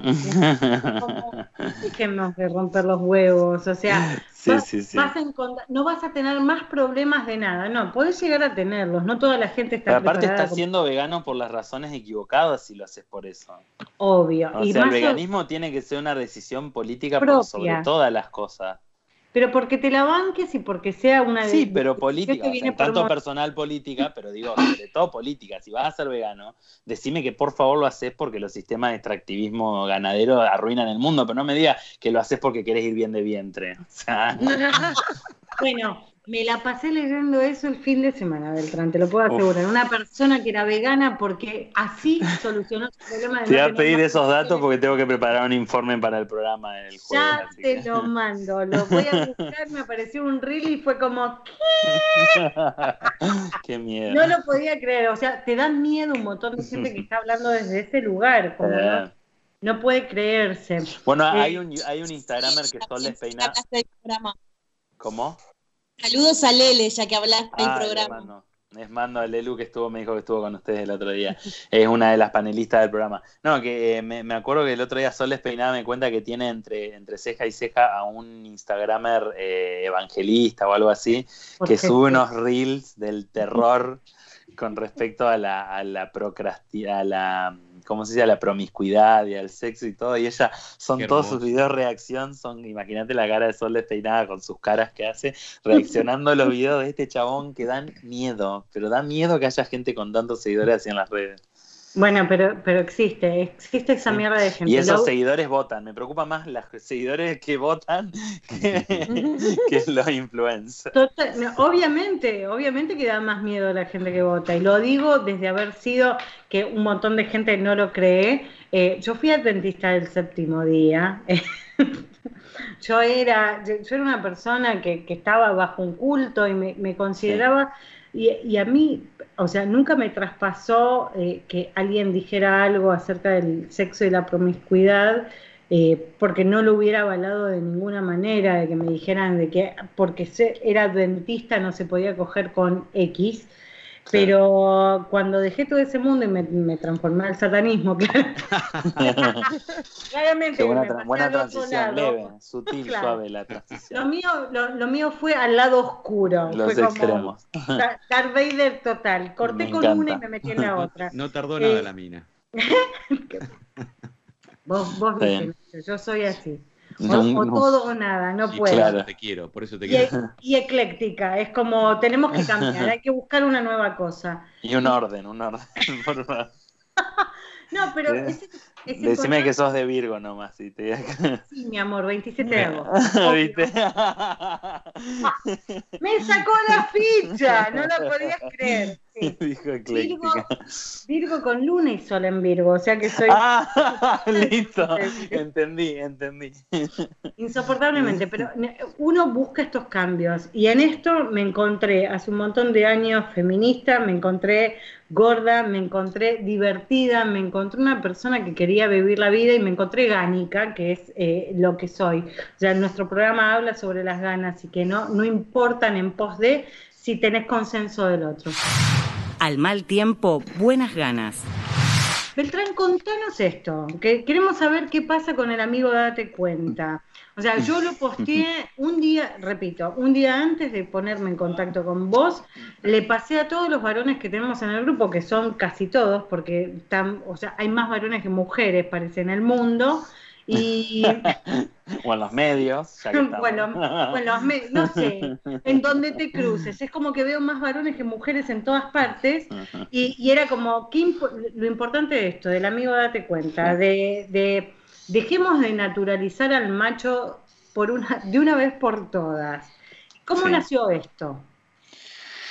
Bueno, en realidad, amigo, date cuenta, nace como mm, eh, secuela de Amiga Date Cuenta, que fue la campaña que armó Spotlight, la iniciativa Spotlight de Naciones Unidas y Unión Europea, eh, que es una iniciativa internacional de lucha contra la misoginia y el machismo eh, y las violencias contra la mujer, que en realidad, o sea, la primera iniciativa internacional fue el He4She, que lo impulsó Emma Watson, que fue la actriz de Harry Potter de Hermione.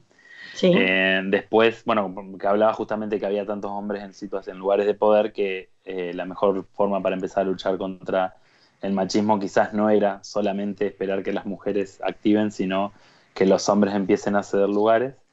Después en Argentina Spotlight empieza con Amiga Date Cuenta y un montón de tutoriales para lo que fue la ley Micaela, etcétera, que fue una campaña que hizo Lali Espósito, donde le hablaba a niñas de 13 a 18 años con tips para identificar las relaciones y los vínculos eh, violentos o la violencia en los vínculos, claro. Y eh, la segunda parte fue, pues, la decidieron, decidieron hacer este año junto con el Instituto de Masculinidades que conduce Lucho Fabri y eh, la red social Privilegiados, que es una red social, sobre todo en Instagram, que sube contenido de construcción de masculinidades. Y mm, Amigo Date Cuenta es una campaña con distintas piezas de, concientización para hablarle también a chicos de 13 a 18 años donde se cree que todavía el machismo eh, recalcitrante es incipiente. Bueno, a mí me pareció muy piola esta parte, perdón que te interrumpa, pero esta parte que vos mencionabas en tu entrevista en particular, en donde decías que no veníamos, eh, o sea, que las nuevas generaciones no, no venían con esto incorporado. Claro.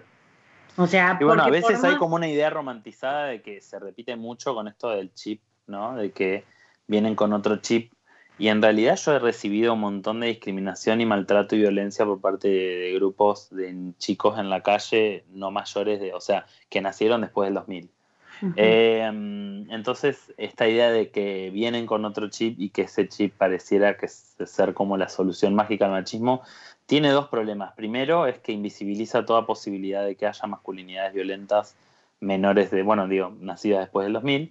Y por otra parte, digamos, eh, piensa, o sea, plantea eh, una utopía donde el machismo no existe en un futuro, ¿no? Donde no podemos erradicar el machismo hoy, sino que tenemos que esperar, como, como pasó con el pueblo de Israel que deambuló por el ejército, por el desierto 40 años para, para limpiar eh, la esclavitud de su sangre. Déjame agregar otra problemática. Es el creer que va a existir algo así como una eh, depuración genética, porque pareciera ser que...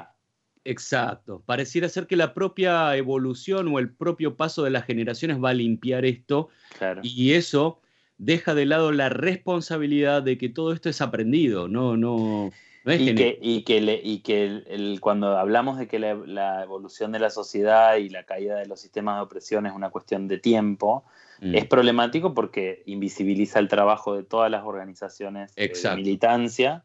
Y disciplina a la gente. Nada vino sin una revolución. Claro, disciplina a la gente. Tipo, quédate tranquilo, no quédate tranquilo que con el tiempo esto se va a cambiar. Y ya las historias nos, ha, nos, nos ha demostrado muchas veces que es como un como el cosito este que se usa para tocar el piano. péndulo. Es como un péndulo, como un metrónomo. Eh, como un metrónomo que eh, en algún momento se ven momentos de, gran progreso, pero hay grandes eh, momentos de backlash, que es lo que los nuevos feminismos señalan, como es el caso de la cantidad de pueblos austríacos, ucranianos y rusos que se están declarando zonas libres LGBT en las municipalidades eh, y que están poniendo en, su, en la entrada de su pueblo, bienvenido a Catequefobia, entonces que Tobia, algún nombre así. Esto no tenemos zona libre LGBT. Sí, o no tenemos o no pensamos hacer absolutamente nada si te caga piñas una pandilla neonazi. Eh, entonces digo, eh, esto de, darle la culpa, la responsabilidad y todo al tiempo es problemático por un lado por ese y por otro lado es también pensar de que solo dependemos de que las nuevas generaciones para que el machismo se depure. ¿Y qué hacemos con los tipos que hoy en día, digo, cada vez que muere una chica por un femicidio, un hombre se convierte en asesino? ¿Qué hacemos con esta generación? Dejamos que se pierda y que se conviertan en asesinos y abusadores, o hacemos algo, nos hacemos cargo y nos damos cuenta de que hay herramientas para erradicar el machismo cultural y hablarle a los chicos y también a los adultos de que esto es un problema cultural y que el piropo callejero del albañil tiene una línea recta y una genealogía encadenada con el femicidio. Totalmente, bueno, pero esto es algo que todavía les cuesta a muchos reconocer. Y no, y, aparte los, los, varones defienden mucho sus micromachismos. Defienden mucho estas violencias sutiles porque el piropo, como dijo Macri, a muchas mujeres les gusta. Bueno, pero digo, no, vos pensá en esto. Eh, ustedes están haciendo una campaña que tiene que ver, que moviliza mucho a través de las redes y que es para gente joven, como para poder alertarlos. Pero ese pibe no solamente tiene un padre que es un boludo, sino que tiene un profesor que es un boludo, sino que tiene el ah. papá de otro compañero que es un boludo, tiene un sí, tío. O capaz que no son boludos, son eh, sanos hijos del patriarcado y el perfecto molde de lo que se les enseña a replicar. Cuando el abuelo o papá nos daba una palmada en la espalda porque llorábamos porque se nos cayó un helado, un chupetín al piso y nos decía no llores, hacete hombre. Este hombre eh, que te insertaban en el imaginario en el que estabas destinado a construirte y a, convertirte, jamás cabía la posibilidad de que este hombre sea eh, gay, de que este hombre llore, de que este hombre tenga una gestión sana de las emociones y no sea de la violencia. O sea, que la sensibilidad no tiene nada que ver con... Exacto, y, de que la masculinidad es, es como una heladería con un solo gusto. Hola, vaya que lo sabemos. vaya, que, nombramos al universo que, es disidente a nuestra orden como vainilla. Exacto. todos los demás son como un gusto de mierda. No, pero, pero me parece que la deconstrucción es algo que tenemos que generar a cada paso. Yo, por ejemplo, Estoy escribiendo una serie de, de cuentos en donde hablo de Australopithecus, sobre mis compañeros y jefes de laburo, realmente son personas, ni siquiera pienso en un Neandertal que fue pudo evolucionar, sino que el Australopithecus lo único que hizo fue tener el pulgar oponible, nada más. Bueno, esta es la clase de gente con la que yo laburo.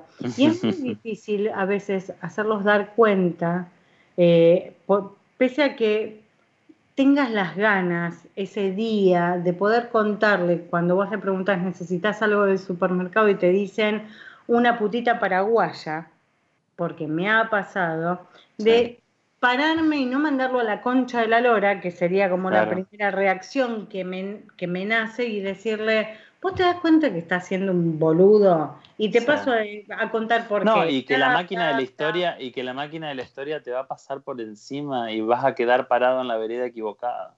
Eso es lo que yo les digo a muchos hombres que hoy en día se presentan 100% reticentes al feminismo. No te digo con ciertas reticencias, porque ningún movimiento político hay que abrazarlo sin ninguna, eh, sin, sin tener nuestras dudas. Pero estos hombres que se presentan antifeministas yo les digo, por más que podamos discutir un montón acá y matarnos a gritos, lo que sea, lo más triste va a ser de que la máquina del tiempo va a pasar, te va a arrollar y vos vas a quedar parado de la vereda de enfrente.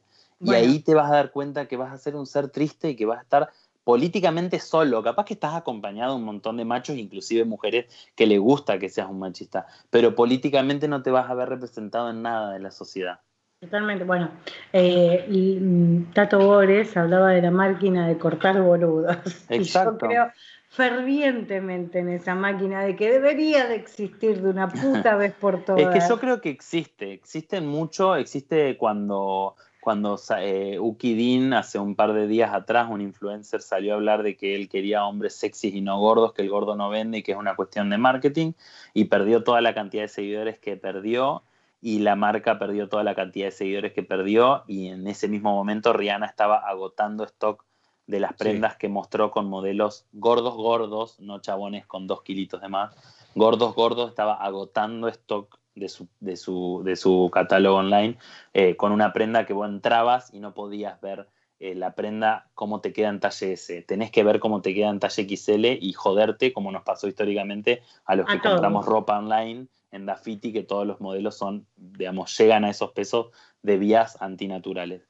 Eh, y, bueno, amigos de cuenta, en realidad es una gran invitación a poder visibilizar estas problemáticas habladas desde estos referentes, porque vos decís, el profesor es un boludo, papá es un boludo, la abuela un boludo, ¿cómo hago yo como masculinidad en formación para encontrar un referente si son todos boludos?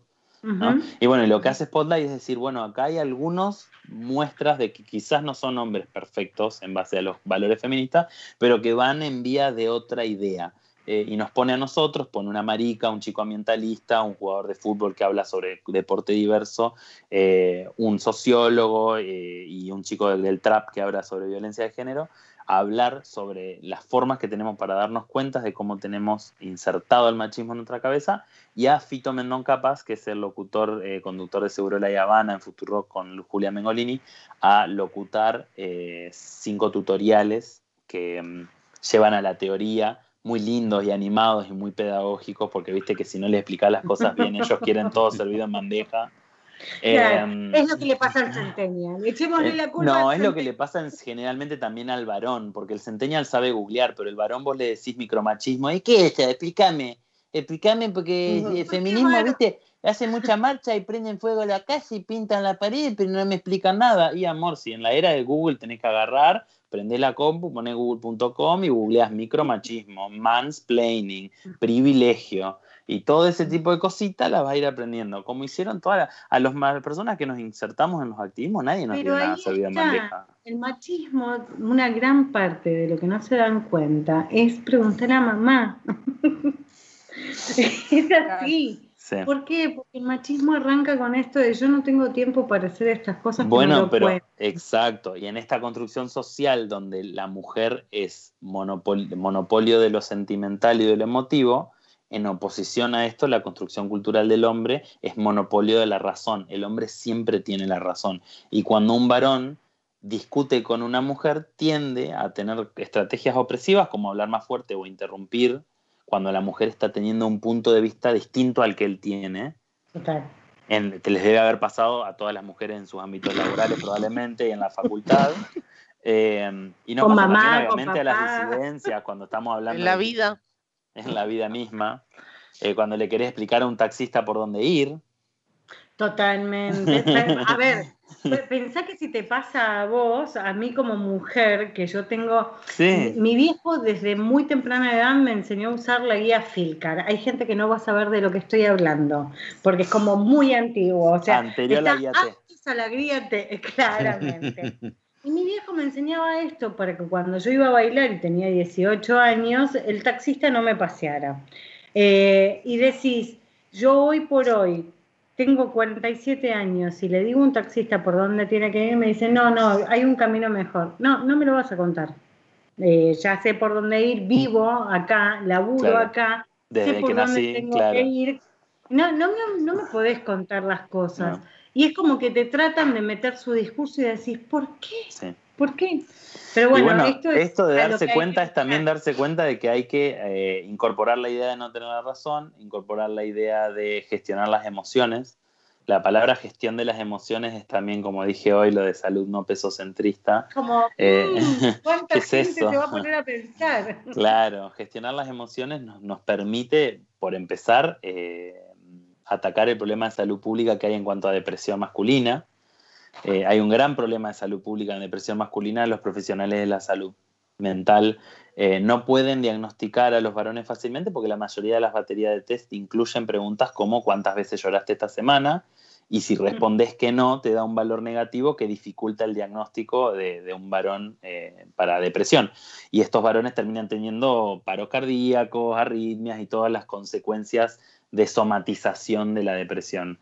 Eh, y esto obviamente acá la veo a Saku diciendo que sí, así muy enfáticamente, pero eh, eh, esto de darse cuenta y gestionar las emociones nos permitiría, por empezar, a atacar eso. Los hombres de los, todos los años que viven menos de la expectativa de vida en comparación con las mujeres y feminidades, seis de ellos, según la, Organización Panamericana de la Salud, podrían ser apaleados, podrían ser paliados por eh, afrontar esta problemática de que el, varón es invulnerable e inalterable.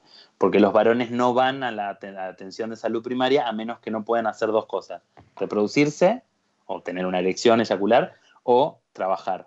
Si no tienen estos dos problemas, los varones no suelen acceder a la salud eh, primaria en un 76% de los casos. Y así es como en, países donde no es obligatorio el uso del barbijo, los varones son los que menos lo usan porque son eh, digamos, son invulnerables al COVID y porque también las tareas de cuidado, para aquellos que se dice el barbijo es cuidar al otro, las tareas de cuidado culturalmente están asignadas a la mujer. Entonces yo no voy a cuidar a nadie porque soy varón. Para eso está la mina. claro, yo le pido a toda la gente que nos está escuchando en el día de hoy que se quede con estas dos horas maravillosas, porque me parece tan increíble lo que estamos diciendo, tan increíble lo que vos estás exponiendo, las comparaciones a las que vimos, eh, eh, puestas tantas cosas culturales que la gente no se da cuenta y las mujeres no nos damos cuenta a veces también. O sea, aún me da culpa porque estoy en constante, y esto creo que es lo más importante, en constante desconstrucción del feminismo, del machismo, de la gordofobia, de un montón de situaciones. O sea, creo que tengo muy pocas cosas claras a veces, porque me doy cuenta cuando hago un comentario que quedo en tecla yo solita y digo, eh, no, creo que la estoy cagando. Pero esto es lo importante. Me parece que tenemos que instruir. Es mejor que la señal de alarma venga adentro a que alguien más te señale, porque eso es punitivista también. Y es como depender de un, de un, como decíamos cuando se habla de la nueva masculinidad. No, la verdad que no queremos construir nuevos modelos de que esto sí y aquello no, mm. Sino de que todas las masculinidades tengan la posibilidad de repensarse. Y déjame compartir una última cosita que es, cuando ejercemos estas violencias o estas discriminaciones, las personas que estamos en vías de construcción no siempre lo hacemos explícitamente y no siempre lo hacemos voluntariamente y, y a veces ni siquiera lo hacemos, ni siquiera involuntariamente. Pero muchas veces somos cómplices y hacemos silencio cuando un compañero y un varón las está ejerciendo al lado nuestro en un grupo de WhatsApp o se lo está haciendo a su mujer enfrente a nosotros. Y no intervenimos porque se nos enseñó que lo último que se rompe es el pacto entre los varones.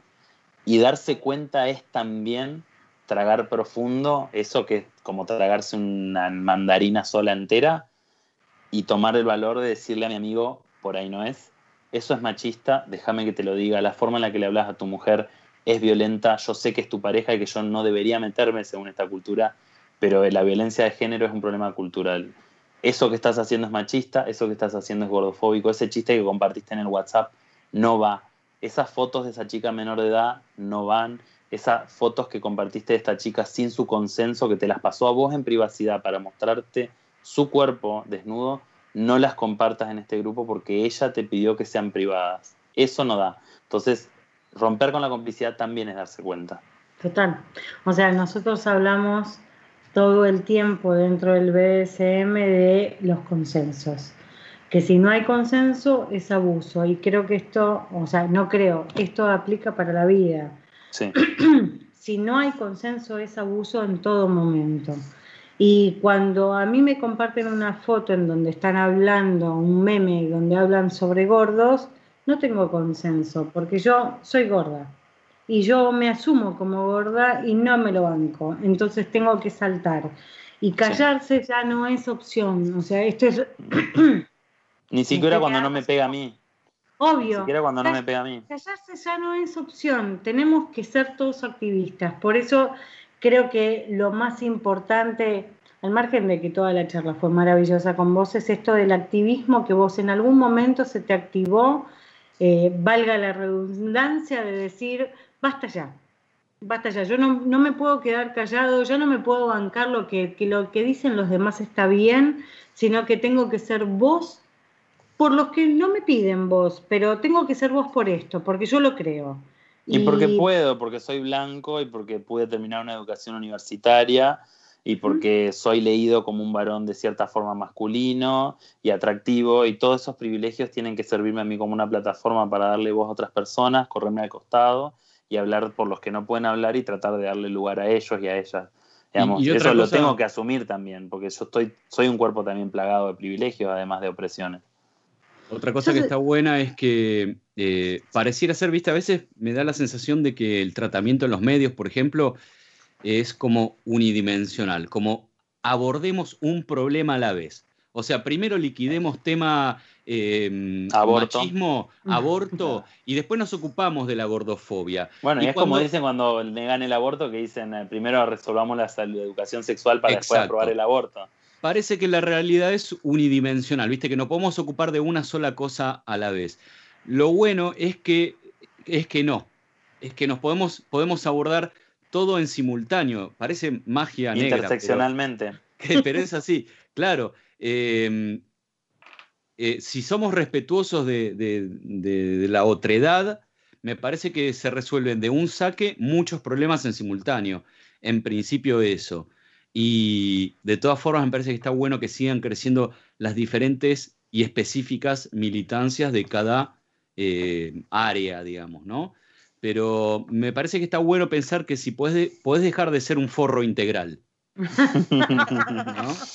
creo, que me encanta eso que dijiste. O sea, Nacho, eso.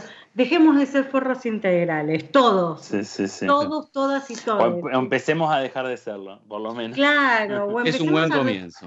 Claro, empecemos a plantearnos, y creo que el ejercicio que vamos a dejar hoy como, como lema es, si dijiste una frase y quedaste tecleando, es porque algo estás diciendo mal. Mm. Porque nos pasa a todos. Creo que las personas que empezamos una deconstrucción total e integral, nos pasa. Cuando decimos una frase y quedamos como, no sé Claro, recalculando, como el GPS, mm, y, algo y otra cosa, y otra cosa, si querés seguir llevándote bien con tu hija, con tu nieta, con tu bisnieta, empieza a transformarte, empieza a transformarte. Cruza la calle. Sí, porque al toque te van a dejar en offside tus propias eh, eh, generaciones que te siguen, te van a dejar afuera. ¿Sabes cuántos padres se perdieron de conocer el futuro y el presente de sus hijos y presentes muy felices? por no poder dejar de lado la homofobia y la transfobia. Es horrible. Totalmente. Pero bueno, eh, arroba Beltrán-H en todas las plataformas. O sea, para que lo sepan, ahora igual lo vamos a dejar en el chat de Gánica. La gente está diciendo buenísima la entrevista, muy buena la entrevista, muy buena para volver a escucharlo en el podcast.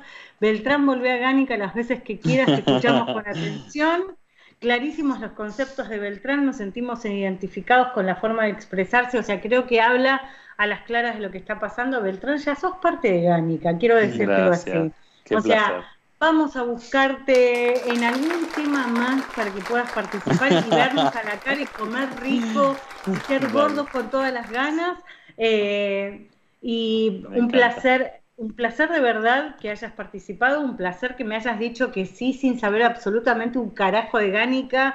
Me parece increíble también esta cosa de este salto de fe que haces con algunas entrevistas eh, y, y un placer inmenso. De verdad lo tengo que decir. Muchas gracias. Bueno, sí, en mi compromiso, que es otro también que aparece en mi Instagram de comunicar para una sociedad más justa, está esta obligación de dar el beneficio de la duda.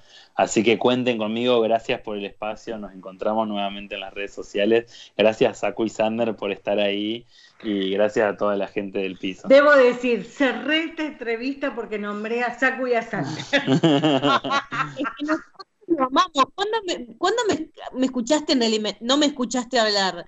Yo lo escucho a él y nada, no puedo hacer más que escucharlo, es un placer. Porque es tan claro y todo, ¿viste? Por eso yo lo que hago es sí, digo que sí. Que tenemos que aprovechar eh, desde nuestro lugar de privilegio para activar todas las causas que creamos justas, porque yo que estoy metida un poco con el tema de la diversidad funcional, algo que critico es que ellos dicen nada con nosotros sin nosotros, pero me parece Claro. que si nosotros no nos empezamos a, a meter, a incluir de verdad, Sí. porque parece como que decimos, bueno, inclusión, vengan, no, no, vamos. Cuando yo veo Sí. una rampa que está obstruida, aunque yo hoy no la necesite, la, eh, saca el auto. o Es mi deber civil, sí, sí, sí. Bueno, de señalarlo. eso, los deberes Sí, sí. civiles, los deberes Gracias. emocionales también que tenemos para con el otro. Empatía. La cual, empatía total. ¿no? Empezar a activar todo, seamos todos activistas. Hagamos, el mundo lo vamos a cambiar más rápido si nos metemos todos, involucrémonos. Sí, sí, sí. Así que bueno, los invitamos a todos a seguirlo a Beltrán en todas las redes. Los invitamos a trolos. a trolos- a los trolos también. Los invitamos a trolos esto a es culpa seguir a del vino que me dieron durante la noche. Eh, gracias totales por haber venido, porque me parece in- increíble eh, poder dar un metamensaje que no están dando todos los programas y es importante, como para deconstruir a- al macho, desconstruir a la feminista eh, que es machista en un punto, para el que es gordofóbico, para, para todo, para que es el putofóbico también, el homo, el, el- el- homo no sensible. Homo lesbo transfóbico. Total, para, para todos esos colectivos disidentes mal, vamos a decir, eh, que, que puedan entender de que la cosa va por otro lado y que la unión hace la fuerza. Así que mil gracias Beltrán, eh, mil gracias Nacho, Gise, Saku, Sander, Anónimo y Ezequiel y a- gracias también a Radio Monk que nos dio el espacio. Nosotros tenemos un espacio de una hora nada más, pero hoy me bancaron para que fueran dos porque era como, esto es explosión, tenemos que decir todo lo que podamos. Qué. Eh, y nada, eh, te invitamos la próxima. La próxima será cara a cara, nos podremos hacer un, Sí, sí. un saludo de codo, un abrazo, lo que carajo fuera, pero nos vamos a divertir todos juntos. Y nada, que sea, que sea ley, que sea ley el ser diverso, que sea ley el ser... eh, o sea, que el otro no, no, no te cause rechazo. sí. Que el otro no te cause, causa rechazo y que eh, entendamos al otro como un par. No importa cuánto pese, qué gusto de helado le guste, qué cosa le guste cogerse o qué es lo que piense políticamente también. También. Bueno, Muerte a los gracias, que- Beltrán. Muchas gracias. eh.